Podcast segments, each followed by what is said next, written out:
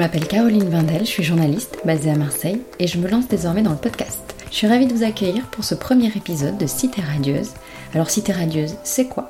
Une rencontre Une conversation avec des personnes inspirantes venant d'horizons très divers mais qui ont en commun une ville, Marseille. Elles y vivent, y ont vécu ou tout simplement l'aiment pour ce qu'elle a à offrir. Marseille est lumineuse, bouillonnante, arlequinée, agitée.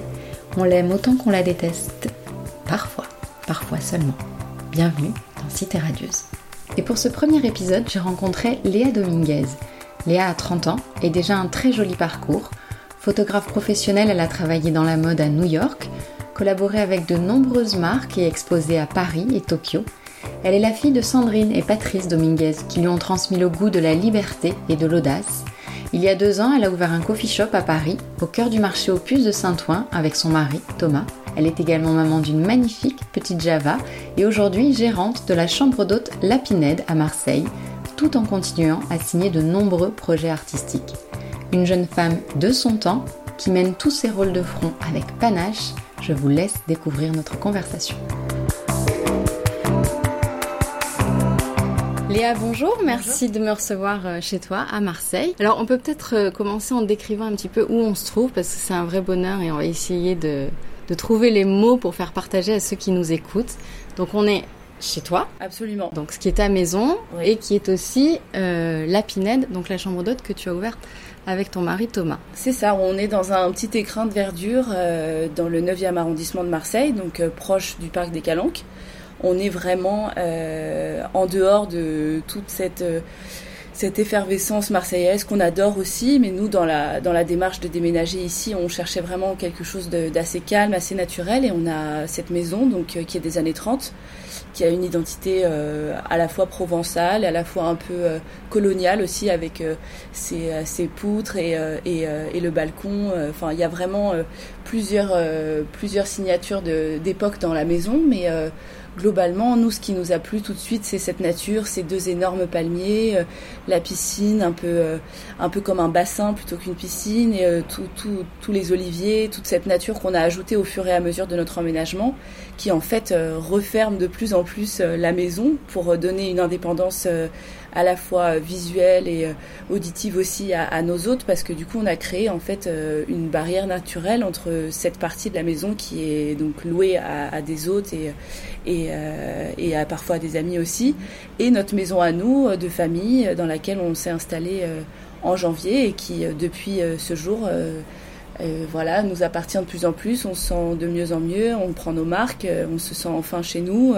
Après quelques mois de travaux, c'est ici qu'on est installé maintenant en famille. Donc euh, on est, euh, on est très content de, ce petit écrin, de, vraiment cette, euh, ce cocon de nature qui nous entoure et en même temps de la lumière, de la vue qu'on a. Alors on s'est dit, si on va à Marseille, on va s'installer avec une vue mer, mais en fait pas du tout, on a une vue montagne. Ce qui est aussi revenir à nos premiers amours parce que Tom et moi, on est très attachés à la Haute-Savoie mmh. et on s'est mariés là-bas. On a vraiment la montagne, c'est très important pour nous, même si on, on pense pas s'y installer un jour parce que voilà, on a des métiers euh, qui nécessitent d'être euh, voilà dans des grandes villes et tout ça, mais euh, cependant d'avoir cette vue le matin quand on se réveille, c'est aussi une belle réussite pour nous, aussi aussi belle que d'avoir la mer en face, même si un jour ce sera peut-être l'ambition. Et eh oui. Justement, comment vous avez atterri, on va dire, à Marseille? Vous êtes parisiens tous les deux? Oui, absolument. On est Audeniens même, donc on habitait à Saint-Ouen. je le précise parce que c'est là qu'on avait monté notre premier projet commun.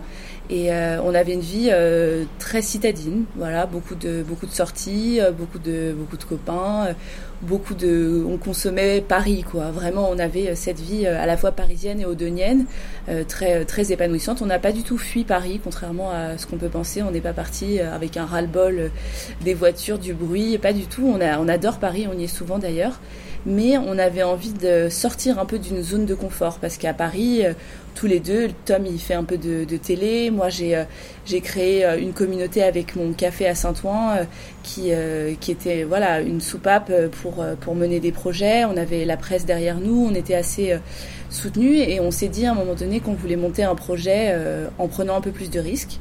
Euh, je vous cache pas qu'à la base, l'idée c'était de partir un peu plus loin, mhm. euh, peut-être même de l'autre côté, euh, de l'autre côté, aux États-Unis et tout ça. Et, euh, et en fait, on s'est on s'est raisonné pour nos familles et même pour nous à, à tenter l'expérience plutôt dans une grande ville française. Et le calcul a été assez vite euh, entre Bordeaux, Lyon.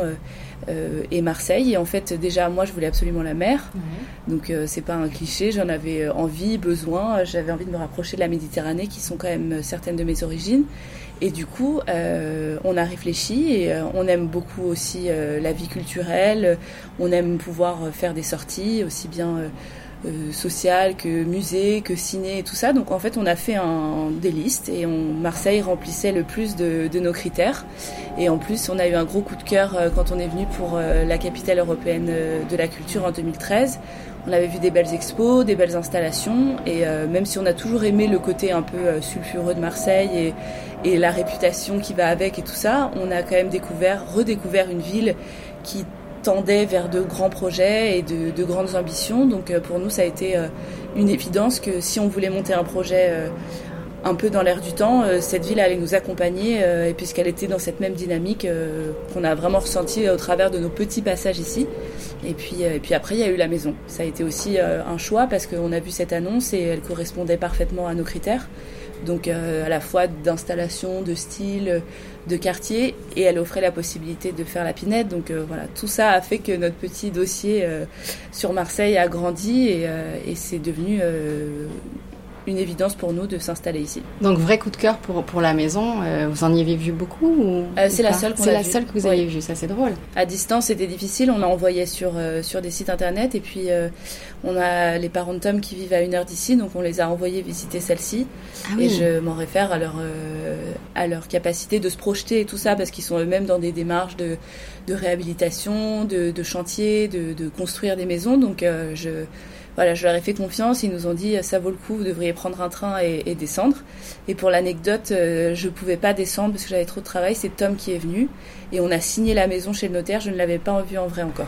Ah oui, confiance totale. aveugle et totale en Thomas. Voilà. Ah c'est une belle histoire. ouais, la première fois que je l'ai vu, c'est presque le jour où on a eu les clés. Donc euh, pour ah moi, c'était tout ou rien quoi. Il n'y avait pas de.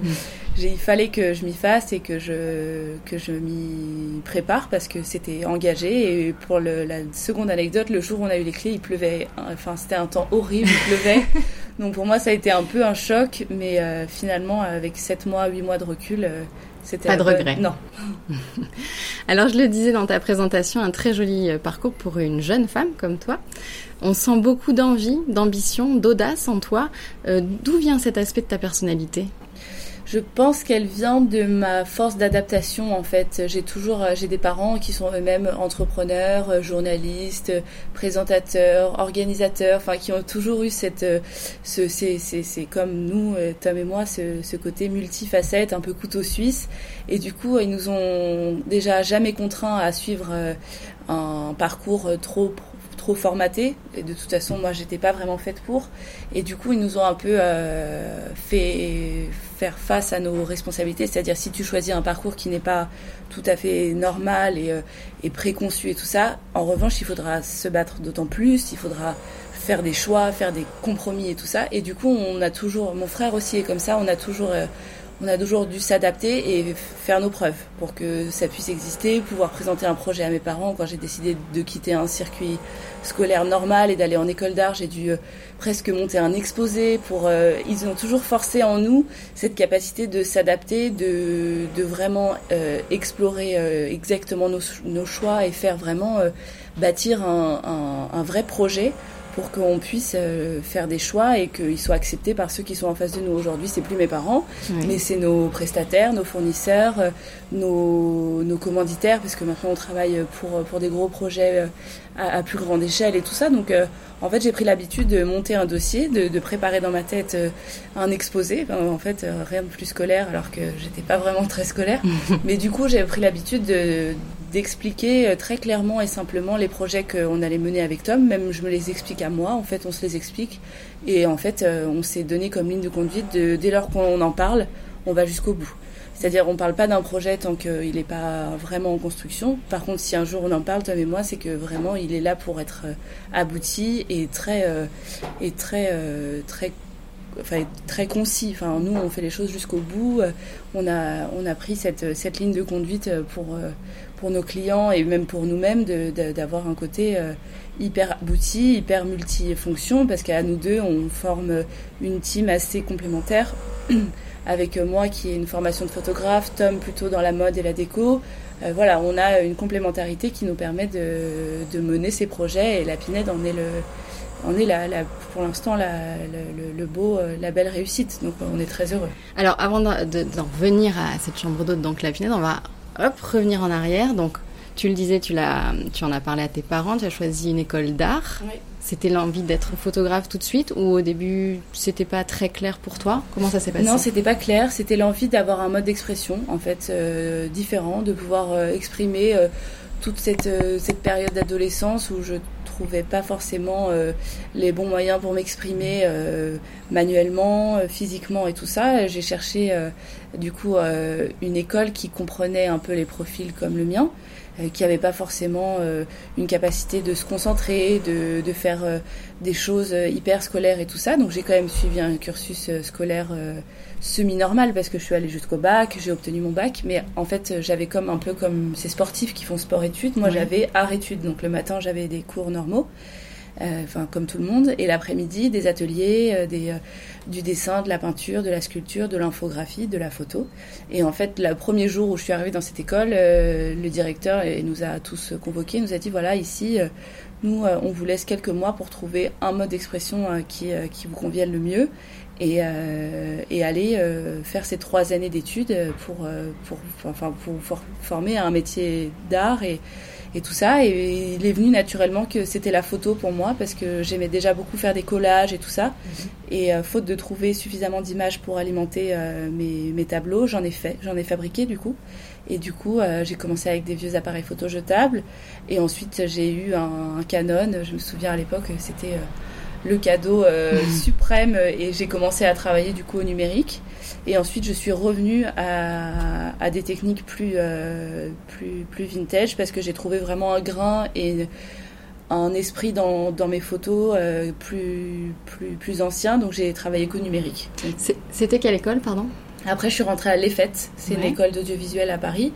Euh, et du coup, je suis rentrée pleine d'envie en me disant je vais faire des photos, c'est génial et tout, mais pas du tout. La première année, j'ai à peine touché un appareil photo. Euh, on a fait que de la théorie, mmh. donc de la physique, de la chimie. Euh, j'ai appris à développer, j'ai appris à me servir d'appareils qui n'existent plus, qui ne se fabriquent plus, tels que la chambre, les vieux polaroïdes et tout ça. Enfin, j'ai appris, comme si on commence la danse, on apprend le classique. Ben, moi, j'ai appris les classiques de la photo. Donc au début, ça m'ennuyait un peu, mais en fait, aujourd'hui, je ne travaille plus qu'en argentique. Donc c'est vraiment un parti pris, en tout cas pour mes projets perso. Et du coup, euh, ça, ça donne un grain et ça donne un, un défi supplémentaire euh, de ne pas avoir ce, ce miroir de ce qu'on photographie, de ne pas avoir cette ce que je reproche un peu, euh, là c'est un autre sujet, mais à cette société d'hyperconsommation, de, de, de, tout voir, de tout savoir tout de suite et tout. Avec l'argentique, il faut une forme de, bah, il faut avoir confiance en soi parce que on fait des ajustements quand même qui sont euh, hyper mathématiques, mais aussi assez intuitifs. Euh, il y a ce côté d'avoir une forme de patience parce qu'on ne voit pas les images tout de suite, on va les faire développer, ça prend un certain temps et, et après c'est une vraie, une vraie satisfaction. Et en plus, je trouve en image ça ça n'a rien à voir, même si euh, je suis totalement à l'aise avec le numérique aussi et je mm. travaille d'ailleurs pour mes projets pro. Euh, quand je fais euh, des campagnes ou des défilés ou quoi avec du numérique, ça rassure tout le monde et mm. on est très content. Mais moi, dès que je travaille personnellement, je préfère l'argentique et en plus maintenant, c'est des appareils qui sont voilà plus facilement transportables. je suis, j'ai vraiment mon petit Canon que j'emmène partout. Euh, et euh, ce qui est marrant, c'est que ma fille maintenant se met à, le faire avec moi et tout. Donc c'est vraiment, euh, ça restera, même si aujourd'hui je pourrais plus dire que c'est mon seul métier parce que je fais d'autres choses et tout ça, ça restera vraiment une grande passion pour moi. Et, et je pense que dans ma vie, ça reviendra à certains moments, de faire des photos, de faire d'autres projets, de refaire des photos. Je suis contente d'avoir gardé ça et d'avoir appris surtout toutes les techniques qui puissent aujourd'hui me, me permettre d'utiliser différents appareils et, d'avoir de, comprendre l'image, de comprendre le développement et, d'avoir la patience euh, de, euh, de, travailler avec tous ces objets-là. quoi. Comment tu en arrives à exposer euh, à Paris et Tokyo, comme je l'ai dit tout à l'heure dans ta présentation C'est quand même assez incroyable. Oui. Raconte-nous ça. En fait, j'ai créé une série quand j'ai commencé la photo qui s'appelle Beautiful Loneliness, donc qui veut dire euh, la solitude, la belle solitude, mhm. euh, qui est un, une série de photos qui s'inscrit dans le temps. En fait, j'ai créé, j'ai commencé à travailler sur ce thème quand j'ai commencé à voyager toute seule, quand j'ai emménagé à New York toute seule, et en fait, c'est venu comme un comme, comme une ligne euh, à suivre pour moi. Et du coup, je pense que elle s'est vraiment améliorée avec le temps. Je le dis euh, très, euh, avec avec du recul aujourd'hui, parce que je pense que c'est ce qui a plu aux gens avec qui j'ai travaillé et aux gens qui m'ont qui ont fait le choix de m'exposer à un moment donné, c'est que le travail d'un artiste, quand il est cohérent et quand il s'inscrit dans le temps, il devient comme une, une, identité. Enfin, je veux dire, quand on voit un tableau, on, quand on connaît un peu l'histoire de l'art, on peut facilement dire ça c'est lui, ça c'est lui, ça c'est lui. Et pour moi, c'était un vrai challenge de pouvoir dire ça c'est Léa. Mm. Même pour mon entourage ou pour, quand, on me dit euh, le plus grand compliment qu'on peut me faire, c'est oh, j'ai vu une photo, j'ai trouvé que c'était totalement ton style. Parce qu'en fait, avoir un style, avoir une identité, c'est déjà c'est déjà une forme de on a réussi quelque chose. Et pour moi, du coup, cette, cette série qui s'est inscrite quand même sur euh, presque une dizaine d'années, euh, qui a commencé par des photos totalement clichés, mais qui ont qui ont plu et qui s'inscrit finalement aujourd'hui dans une dans une série d'images totalement précises et qui ont exactement le même aspect, même si j'ai voyagé dans le monde entier, on, croirait qu'elle a été faite presque dans la même ville. Et du coup, j'ai formé cette série et j'en ai gardé qu'une vingtaine d'images, euh, ce qui, à mon sens, étaient euh, les plus pertinentes et les plus les mieux construites, parce qu'une image, ça se construit aussi dans la, dans, dans, dans la façon dont on, on, a la lecture de l'image. Ça, je l'ai appris à l'école. Et du coup, je suis allée voir euh, des supports, euh, alors euh, de mon temps aussi, c'est-à-dire des supports un peu grand public comme la FNAC. Voilà, je suis allée voir deux, trois personnes et comme je, vous l'ai dit tout à l'heure, j'ai toujours réussi à parler facilement de ce que je fais, ce que j'entreprends et tout ça. Donc j'avais mon histoire qui était bien écrite, mes photos qui étaient cohérentes. Et du coup, ça a plu et ça a dépassé même ces circuits un peu commerciaux parce que j'ai été approchée par une marque qui est un collectif qui est selon moi aujourd'hui euh, l'avenir de l'art, puisque aujourd'hui euh, exister en tant qu'artiste c'est une chose, mais exister dans un collectif c'en est une autre. Déjà euh, à l'époque du Baos, de l'art déco, c'était déjà le cas. Il y avait mhm. des, des, groupes en fait de peintres qui, qui, traînaient ensemble et tout ça. Ça s'appelait pas des collectifs, mais aujourd'hui c'est le terme qu'on a mis là-dessus. Mais en fait c'est magnifique. C'est pas c'est pas un métier très personnel l'art. Enfin même si la démarche l'est, en fait après exister avec d'autres artistes c'est quand même super d'avoir une une cohérence ou une complémentarité. Et du coup, je suis rentrée dans ce collectif et ce qui m'a donné accès aux lieux comme le Bon Marché, typiquement, qui est un lieu iconique de Paris. Donc moi, pour moi, c'était euh, voilà une, une super euh, une super expérience et, euh, et Arthur Arcurial aussi, qui est un, un lieu une plaque enfin tournante de l'art à Paris par ses ventes aux enchères, par ses collections privées. Et du coup, j'ai eu accès à ces endroits-là qui sont l'étape d'avant les galeries, je pense, donc qui sont, mais qui sont presque plus intéressantes parce que elles touchent euh, un spectre de public qui est plus large que le simple, euh, le simple intéressé qui va dans une galerie pour voir quelque chose de précis et tout ça. Et du coup, j'ai joué un peu de ma jeunesse, donc j'ai travaillé aussi avec une marque qui faisait des t-shirts sur lesquels ils imprimaient mes photos. Et ça, euh, quelqu'un de plus âgé ou qui a une expérience de la photo un peu ancienne m'aurait dit mais ne fais pas ça, c'est c'est un peu dénaturé tes images et tout ça, mais en fait pas du tout, ça m'a totalement rendu service, ça a donné euh, de la vie à mes images. J'ai un jour j'ai vu dans un festival de musique quelqu'un avec euh, le t-shirt avec mon image et j'en étais euh, hyper émue.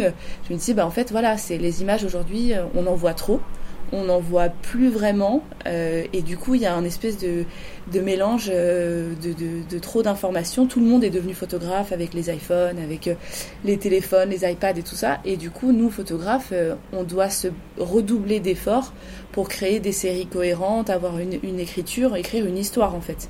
Et comme je l'avais fait avec beaucoup de, temps, de beaucoup de voyages, beaucoup d'énergie et tout, je pense que ça a plu. Et du coup, je me suis retrouvée dans des galeries et j'ai même une fois traversé euh, le monde toute seule euh, jusqu'à Tokyo. Parce que là aussi, j'étais euh, englobée dans, un, dans une bande d'artistes qui, qui avait ouvert une boutique à Shibuya. Et du coup, j'ai pris l'avion toute seule et j'ai pris, je me souviendrai toute ma vie, j'ai été, je suis arrivée, je suis allée jusqu'à mon hôtel et j'ai pris tout de suite un métro pour aller voir l'expo.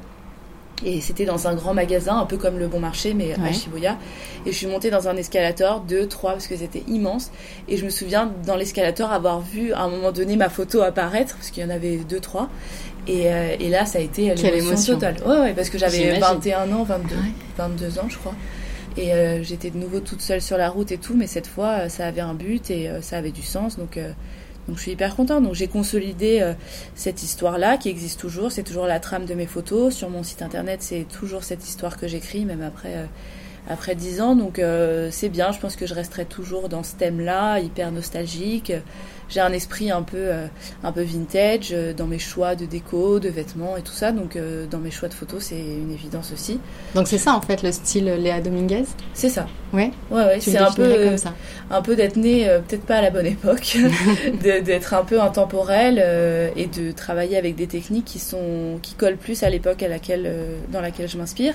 Donc, pour créer une forme d'ambiguïté, quelqu'un qui voit mes images pourrait penser qu'elles ont été prises dans les années 50, 60, et c'est exactement le, but en fait de créer une ambiguïté euh, entre l'image, le thème, euh, le, sujet de l'image, avoir un côté très intemporel parce que euh, pour moi c'est assez important de, pouvoir jongler entre les techniques d'aujourd'hui et, les techniques anciennes, plutôt argentiques. Et du coup, mes images s'en inspirent énormément. Alors, tu parlais de Tokyo, voyage seul, tu as traversé le, le, monde toute seule. Le voyage, les voyages, en fait, restent une grande passion. Totalement. Pour toi et ton mari Thomas d'ailleurs. Oui, le pauvre, il a dû adhérer à cette passion et je me travaille partout.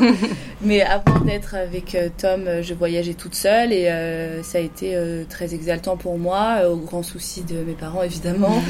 j'ai toujours voyagé toute seule. Quand j'avais 10 ans déjà, on me mettait dans des avions pour partir aux États-Unis, dans des familles et tout, donc j'ai eu l'habitude. Mes parents sont des grands nomades de par leur métier et, leur choix de vie. Donc, euh, donc j'ai été habituée aux avions, au train, à être bousculée, à faire des valises, à, m'adapter, à comprendre ce qu'on me dit, à comprendre euh, les codes d'un pays, d'une ville et tout. Donc aujourd'hui, c'est devenu une, ligne de conduite et c'est d'ailleurs une grande force pour moi et que j'essaye d'inculquer à Java, même si elle est jeune. D'ailleurs, elle porte ce prénom parce que c'est c'est la promesse d'une vie assez nomade et c'est le nom d'une île. Donc euh, pour nous, c'était important qu'elle ait un, prénom qui, qui, déjà trace euh, une route pour elle. Et du coup, le voyage, c'est totalement vital pour moi au sens propre. Hein. Je pense mhm. que si je devais arrêter de voyager, ça me, ça me rendrait peut-être très triste et, euh, et c'est très épanouissant. Donc maintenant, je construis mon année en je travaille, je, je, je bosse vraiment beaucoup. Euh, on mène des projets et après euh, on part euh, maintenant avec Java. Donc ça y est, on est parti pour le premier voyage avec elle. On a fait un road trip au Canada, c'était incroyable. Mais avant ça, il y a eu tous mes voyages solitaires. Qui m'ont appris beaucoup de choses, qui m'ont fait comprendre plein de choses sur moi et sur le monde, sur la vie. sans rentrer dans les clichés, c'est vrai que j'ai voyagé beaucoup en Amérique du Sud, en Asie et tout, donc forcément ça renvoie une culture et un mode de vie qui est totalement différent d'une autre. En plus, j'ai une enfance et une vie assez privilégiée, donc euh, pour moi, c'était très bien de, de, voir le monde et de le comprendre. Et euh, après, bien sûr, est venue la photo, donc euh, ça a eu d'autant plus de sens. Parce que j'étais un peu reporter du monde avec avec mes, mes, séries de photos. Et, et j'ai voyagé dans des pays qui collent bien à, à ce thème de la, de la, solitude et tout ça. Et du fait d'être seule aussi, ça amplifiait forcément ce, cette histoire. Et puis après, il y a eu Tom qui est arrivé dans ma vie et c'est devenu une évidence qu'il fallait que, à la fois que je garde aussi mes voyages solitaires, mais que je sois aussi euh, capable de voyager avec lui et qu'il soit capable de voyager avec moi. Donc je l'ai un peu, euh, je lui ai brisé un peu ses codes lui aussi. On je l'ai emmené dans des maisons, dans des dans des petits euh, hostels au, au, Cambodge, au Vietnam. Enfin, il a, a, découvert avec moi une autre forme de voyage et mmh. il y a totalement adhéré. Donc depuis, on a fait pratiquement le tour du monde. Il nous reste encore l'Inde. Et euh, ça, c'est le grand projet euh, quand on pourra le faire euh, avec ou sans Java. Et, Parce que Java, Java est petite encore quand même. Java est petite, elle a deux ans et elle a déjà fait pas mal de voyages avec nous et New York, Montréal, tout le Canada et tout. Donc elle s'adapte très bien et ça la rend très heureuse de voyager. Mhm. Et surtout, on a remarqué que quand on voyage avec elle, elle change beaucoup pendant les voyages. Elle, a, elle, franchit des étapes pendant nos voyages à chaque fois, donc c'est assez assez bouleversant pour nous à chaque fois. Et du coup, euh, voilà, là on prévoit un voyage en mars. Euh, on va faire un grand voyage euh, dans le centre des États-Unis, un peu, un peu wild, et avant qu'elle rentre à l'école, parce qu'on sera quand même de bons parents qui, voilà, qui sont sérieux sur ce rythme-là et tout. Mais c'est le projet quand même de la faire voyager tous les ans sur un mois pour qu'elle découvre le monde. Et plus elle grandira, et plus on pourra rentrer dans des pays plus moins confortable pour elle. Donc facile d'accès aussi. Mais on fait en fonction. Donc c'est un peu la récompense d'une année de, de, travail à chaque fois. On te sent très très dynamique, pleine de panache, pleine d'envie. Alors j'ai lu quelque chose d'assez drôle sur le, sur le site de, de Fli, donc c'est le coffee shop que tu as créé à, Saint-Ouen.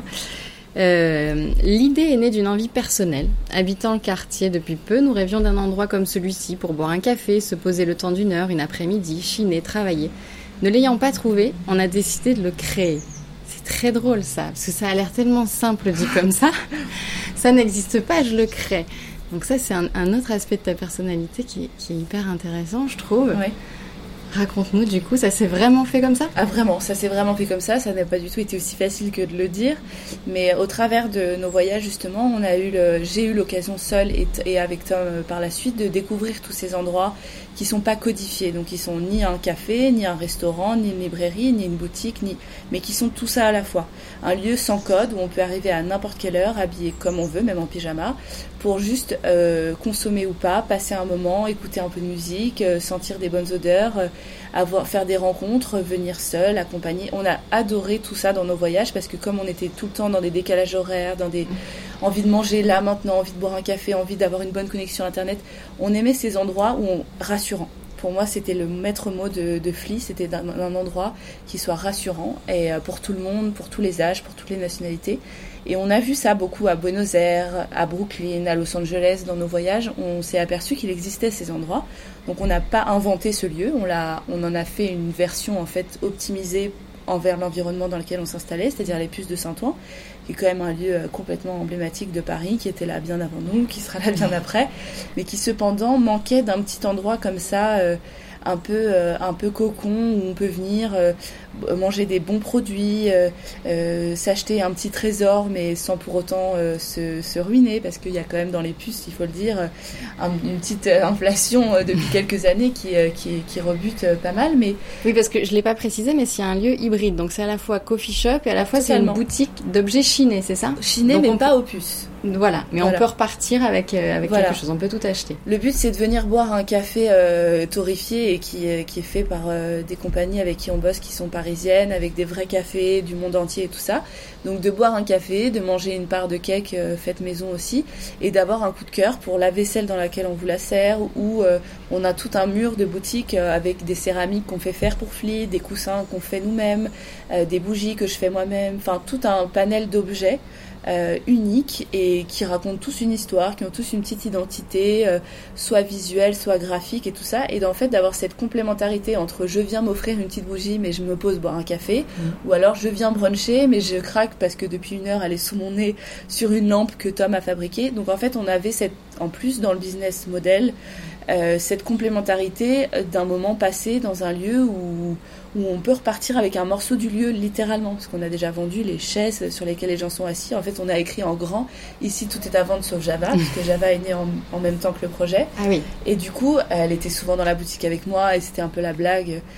Et, euh, et, du coup, on a écrit ça et c'est vrai, vraiment vrai. On peut repartir avec une ampoule, un luminaire, euh, tout en fait. Et du coup, euh, ça plaisait beaucoup aux gens, c'était assez ludique et euh, assez audacieux. Encore une fois, on ne l'a pas inventé ce concept-là, mais on a juste rapporté euh, là où on vivait. Et du coup, euh, ça a beaucoup plu aux gens de Saint-Ouen, qui, qui sont pour la plupart des entrepreneurs, parce que c'est quand même une ville qui regorge d'artistes, d'artisans, d'entrepreneurs. C'est un peu, j'aime pas trop ce terme, mais le, un peu l'Eldorado du bobo parisien qui vient s'installer pour plus de mètres carrés et qui aime bien un peu, voilà, s'encanailler dans des anciens quartiers un peu, un peu dangereux, mais en fait pas du tout. Ça a juste une âme incroyable Saint-Ouen et il lui manquait, je pense, un endroit comme ça, hybride exactement, qui puisse accueillir tous ces gens euh, qui ont euh, des choses à écrire, des journalistes qui venaient se poser, écrire un article.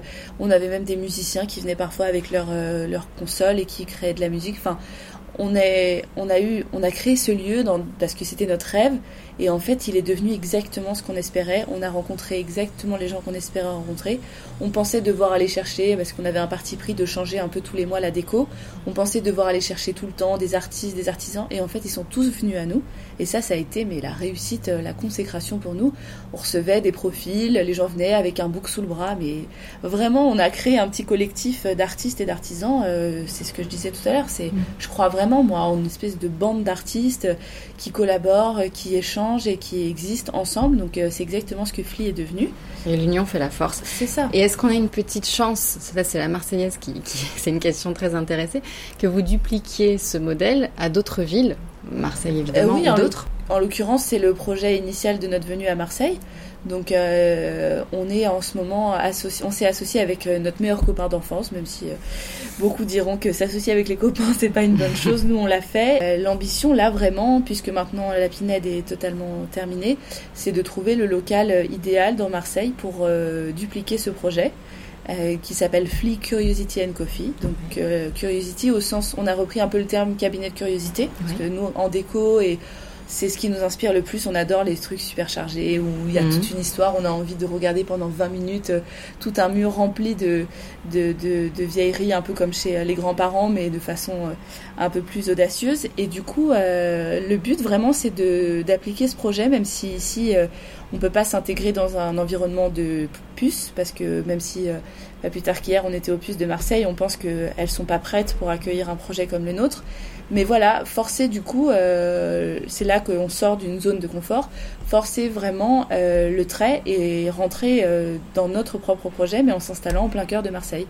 Donc venez chez nous, chiner des objets qu'on ramène de voyage, puisque le voyage reste vraiment au cœur de, nos choix et de nos vies, et boire un café, manger un, petit déj, un déj, un goûter, voilà, avoir ce lieu hybride ici aussi, et puis, et puis après si l'énergie le permet, dans d'autres villes. Et, et, voilà, mais le but c'était aussi de l'installer nous-mêmes, d'y bosser euh, nous-mêmes. Donc euh, pour l'instant, euh, puisqu'on est ici, ce, sera Marseille. Voilà, c'est ça. Et finalement, c'est un peu la même histoire avec la Pinette, parce que le coup de cœur pour la maison, donc tu viens de le dire, vous êtes venu pour ce coffee shop, et il y a ce garage au bout du jardin qui aurait très bien pu rester un, un garage.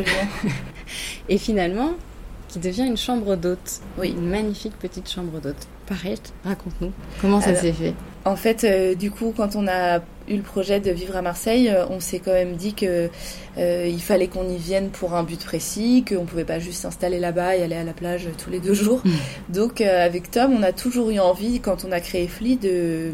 D'ailleurs, on l'avait dans une interview dit, Fli aujourd'hui est un café, mais pourrait devenir autre chose un jour. Hein. pourquoi pas un hôtel, une auberge, un restaurant. Et en fait, on s'est dit, mais pourquoi pas créer l'expérience Fli sous forme de nuitée.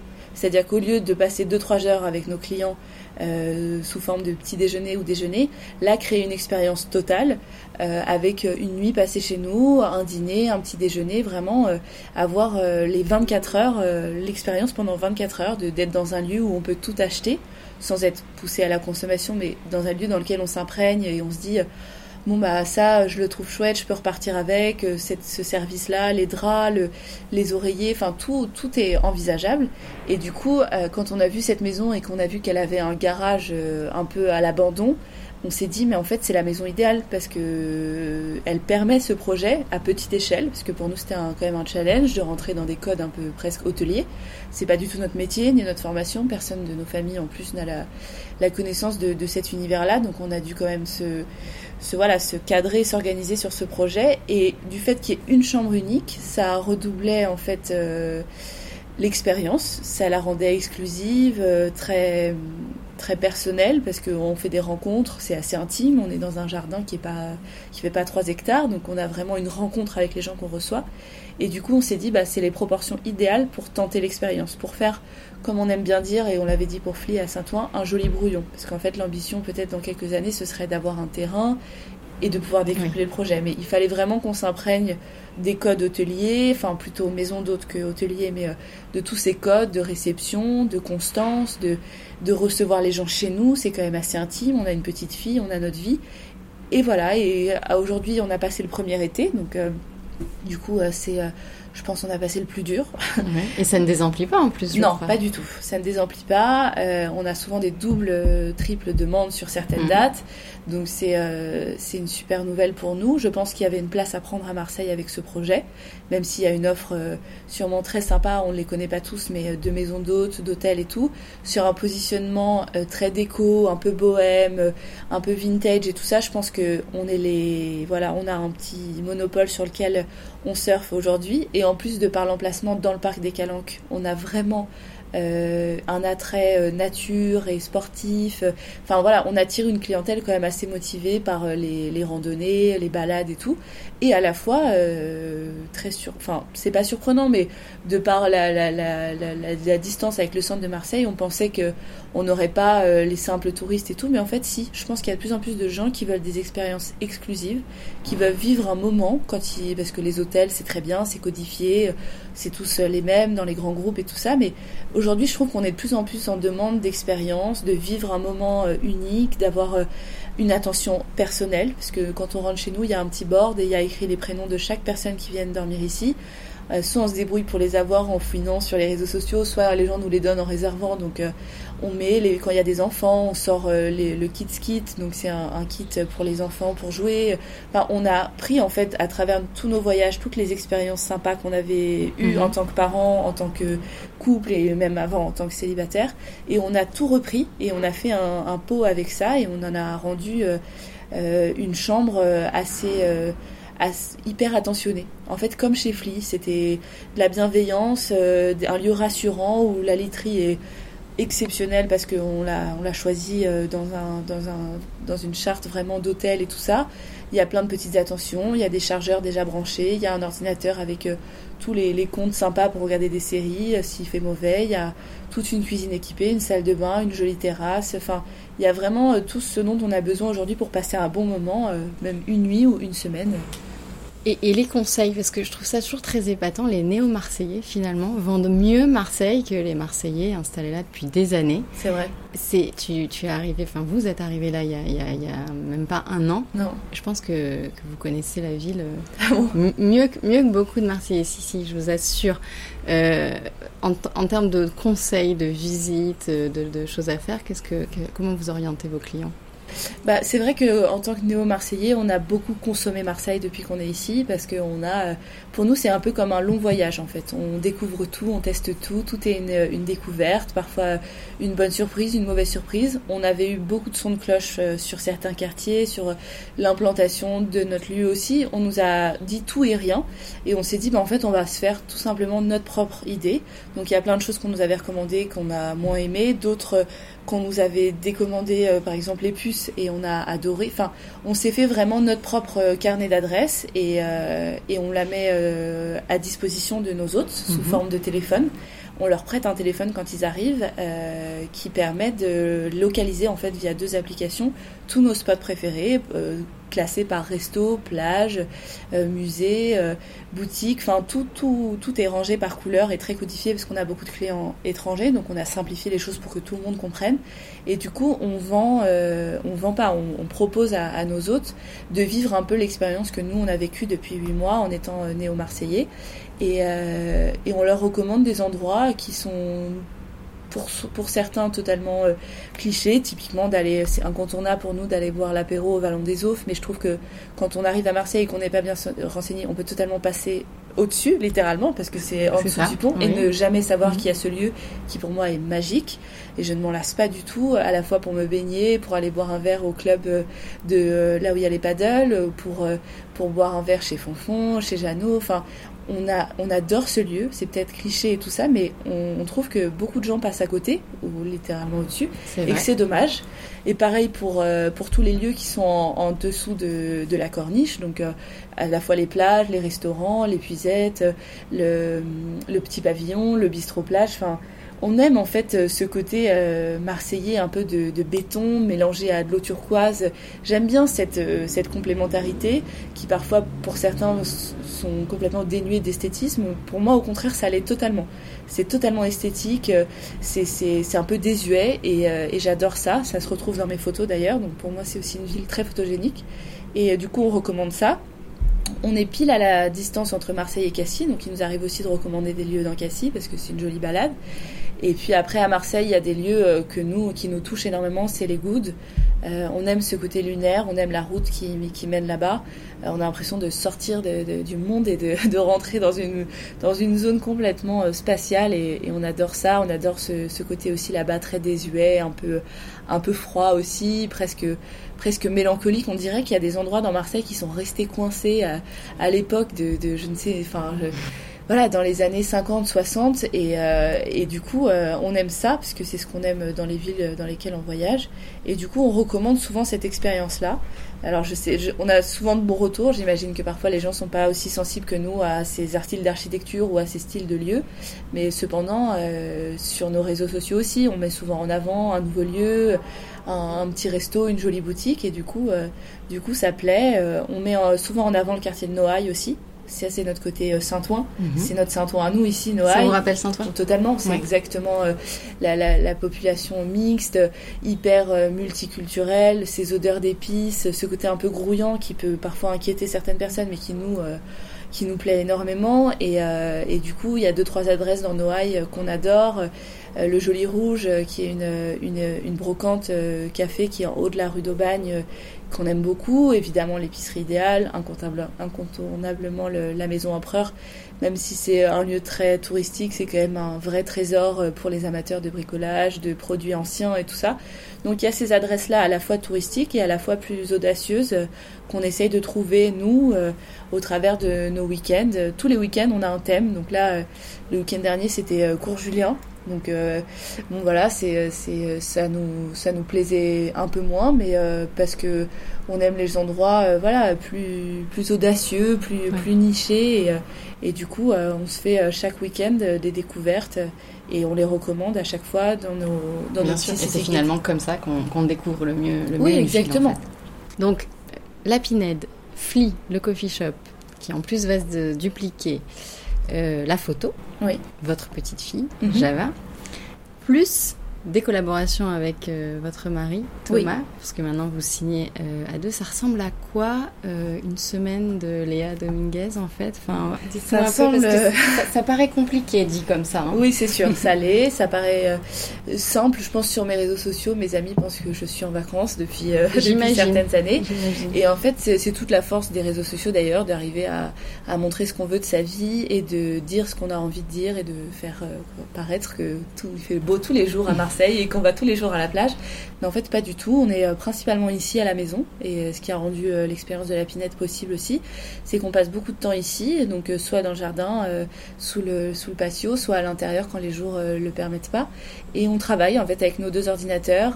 on avance sur les projets qu'on a avec Tom. Donc du coup, après huit ans de, de, vie commune, on affine vraiment nos choix et on travaille de plus en plus ensemble, même si parfois il est à Paris et que il a d'autres projets indépendamment de moi. Euh, on en a quand même signé des gros cette année euh, ensemble. Parce qu'en fait, euh, à la base, lui, il est décorateur et moi photographe. Donc on avait ces, deux, ces deux métiers-là. Et en fait, on a réussi à entremêler les deux. Même si Tom mhm. ne, fait pas de photos et moi, je ne suis pas décoratrice. On a quand même un œil et une vision de l'esthétisme, de ce qu'on veut faire et maintenant de, de ce qu'on construit ensemble avec une trame euh, une, une, identité qu'on a en commun et du coup on arrive à signer des projets ensemble. Euh, quand on fait les rendez-vous avec les clients, on les fait ensemble parce qu'en plus euh, on se complète bien même en termes de d'explication et de et de, de relations avec nos clients. C'est euh, très cohérent pour nous et du coup là on a signé deux gros contrats, enfin deux gros projets cette année un à Metz et un à Cannes. Donc ça c'est, on rentre dans une sphère un peu plus, un peu plus impressionnante pour nous parce que là c'est l'hôtellerie pure. Euh, donc du coup, c'est des collaborations. On n'est pas, on signe pas des hôtels, mais on collabore avec des, des investisseurs et, euh, et, des groupes hôteliers qui, euh, qui ont envie qu'on apporte à leur lieu déjà existant ou pas encore une identité qui ressemble à notre maison, à notre café à Saint-Ouen et à notre Pinette. cette identité qu'on a qu'on a instaurée chez nous et en plus de ça, ce principe de tout est à vendre. Donc chiner en même temps des objets, avoir recours à des artisans qui font des collaborations exclusives pour nous, euh, comme on l'a pour la Pinède et Fli. Et du coup, euh, cette identité qu'on a créée, cette marque en fait qui est à la base Fli, mais qui se duplique aussi en, maison d'hôtes, euh, c'est notre c'est notre identité à nous. Et c'est vrai qu'elle commence à plaire à, à, des gens qui sont externes à nos projets et qui nous approchent en nous disant voilà nous on monte un hôtel, on a besoin dans la réception d'avoir un espace un peu un peu concept store et on veut que ce soit vous qui le fassiez. Donc ça, c'est une grande euh, consécration pour nous, forcément. Euh, et, euh, et, ça, c'est vraiment, c'était le but, euh, enfin, c'était l'ambition de, de, notre vie. On pensait que ça arriverait dans, plutôt vers la quarantaine, quand on aurait une, réputation construite et, des projets à montrer. Et en fait, c'est arrivé un peu plus tôt, donc c'est assez impressionnant cette année de devoir bosser pour des grands groupes et, et c'est un vrai challenge. Donc de nouveau, on se sort de notre zone de confort et c'est très bien. Et Marseille nous a en fait euh, apporté pas mal de projets depuis qu'on est ici. Euh, on s'est éloigné de Paris, donc forcément on a perdu quelques clients et quelques contacts euh, dans nos vies professionnelles, mais à la fois ça a consolidé en fait une constance parce que la Pinette c'est une, réussite puisqu'elle est c'est complet depuis le 1er avril. Il n'y a pas eu pratiquement une nuit de dispo. On a eu de la presse, on a eu de, de beaux articles et tout ça, et je pense qu'on s'est construit une bonne image qu'on a à deux, voire même à trois, puisque Java fait toujours partie euh, dans tout ce qu'on fait, de l'aventure, de l'aventure. Et je pense que c'est un gage de qualité, et du coup les gens ont confiance euh, maintenant en nos projets, en notre constance, en notre fiabilité aussi, et surtout ils, ont, ils sont attirés par notre, notre style, j'imagine, parce que là les deux projets qu'on va faire, euh, ils nous ont approchés parce qu'ils aimaient nos lieux et notre identité. Donc pour nous c'est déjà une grande réussite. Magnifique. Bravo, on va terminer cet entretien. je voulais te demander comment définirais-tu Marseille en un mot? Et puis en fait, je t'ai écouté, la passion c'est quand même ta passion c'est quand même la photographie, donc peut-être en une image si tu préfères, un mot ou une image pour décrire Marseille. Alors si je devais donner une image euh, dans celle que j'ai faite, vraiment c'est justement cette, euh, le, ce lieu que j'aime bien, c'est le bistrot plage.